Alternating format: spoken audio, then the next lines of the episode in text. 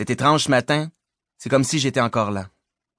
Tout autour de moi est exactement comme je l'ai laissé. Caroline, ma voisine, a ouvert ses persiennes vers 6h45 comme à chaque début de journée.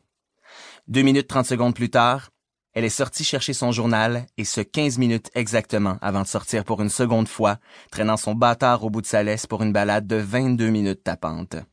Sa vie doit être d'un ennui mortel si on se fie au dire de son mari. Robert passe son temps à se plaindre à ses voisins que sa femme ne déroge jamais de ses maudites manies, ne serait-ce qu'une infime journée par semaine. Pauvre lui.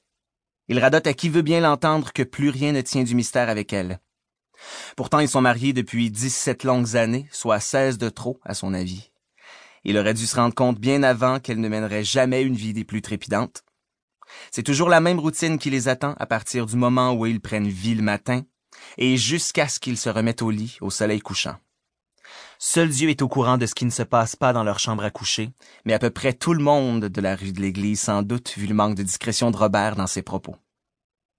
S'il fallait que Caroline ait entendu une seule fois les échanges qu'on a eus autour de nos bacs à poubelle le mardi soir vers 19 heures, elle aurait probablement fait ses valises depuis un bon bout de temps. Son mari en a gros sur le cœur, ça c'est certain. En tout cas, si lui s'ennuie, ce n'est pas du tout le cas de mon autre voisin Yvon. Lui, c'est le genre de gars avenant qui se lève beaucoup trop tôt le matin et qui en profite pour tondre son gazon et réveiller la rue au grand complet.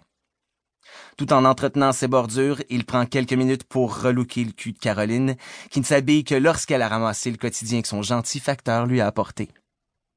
Le gentil facteur, c'était moi. J'en ai manipulé des lettres, des journaux et des paquets de toutes sortes. Quinze belles années de loyaux services. Je ne peux pas dire que je n'aimais pas mon métier.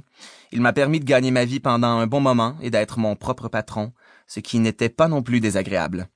Jamais je n'aurais admis qu'un supérieur me donne des ordres ou me réprimande alors que je me fais mourir à travailler pour lui. J'ai préféré mener ma barque à ma manière et comme je croyais bon de le faire. Je me rendais au bureau de poste chaque matin que le bon Dieu m'offrait pour y classer papiers, enveloppes et colis en tout genre. Je connaissais les gens du village en entier par leur nom, leur numéro de porte et leur visage.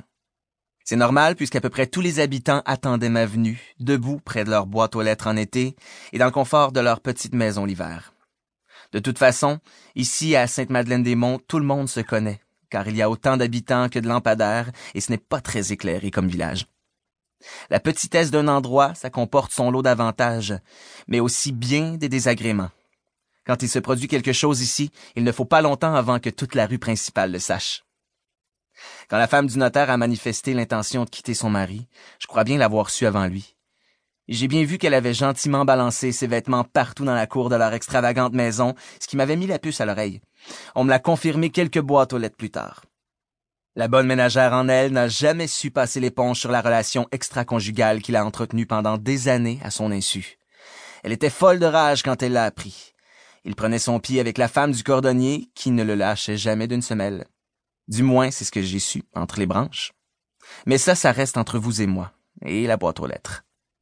Mal chaussé, ce cordonnier? Je crois bien que oui. Pour ce qui est du notaire, par contre, aucun souci. Il a produit lui-même son acte de divorce. Pratique?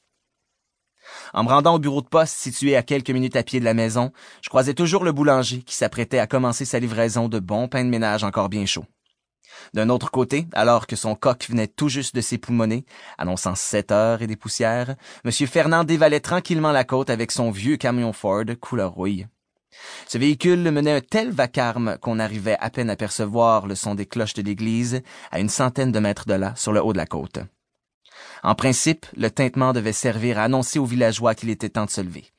En somme, tout ça semblait bien banal puisqu'on nous y avait habitués, presque soumis. Toujours la même bonne vieille routine, la même rengaine. On aurait dit le jour de la marmotte. Jusqu'à ce jour. Où le soleil s'est levé à la même heure que de coutume, sauf que cette fois-ci, il s'est levé sous mes pieds.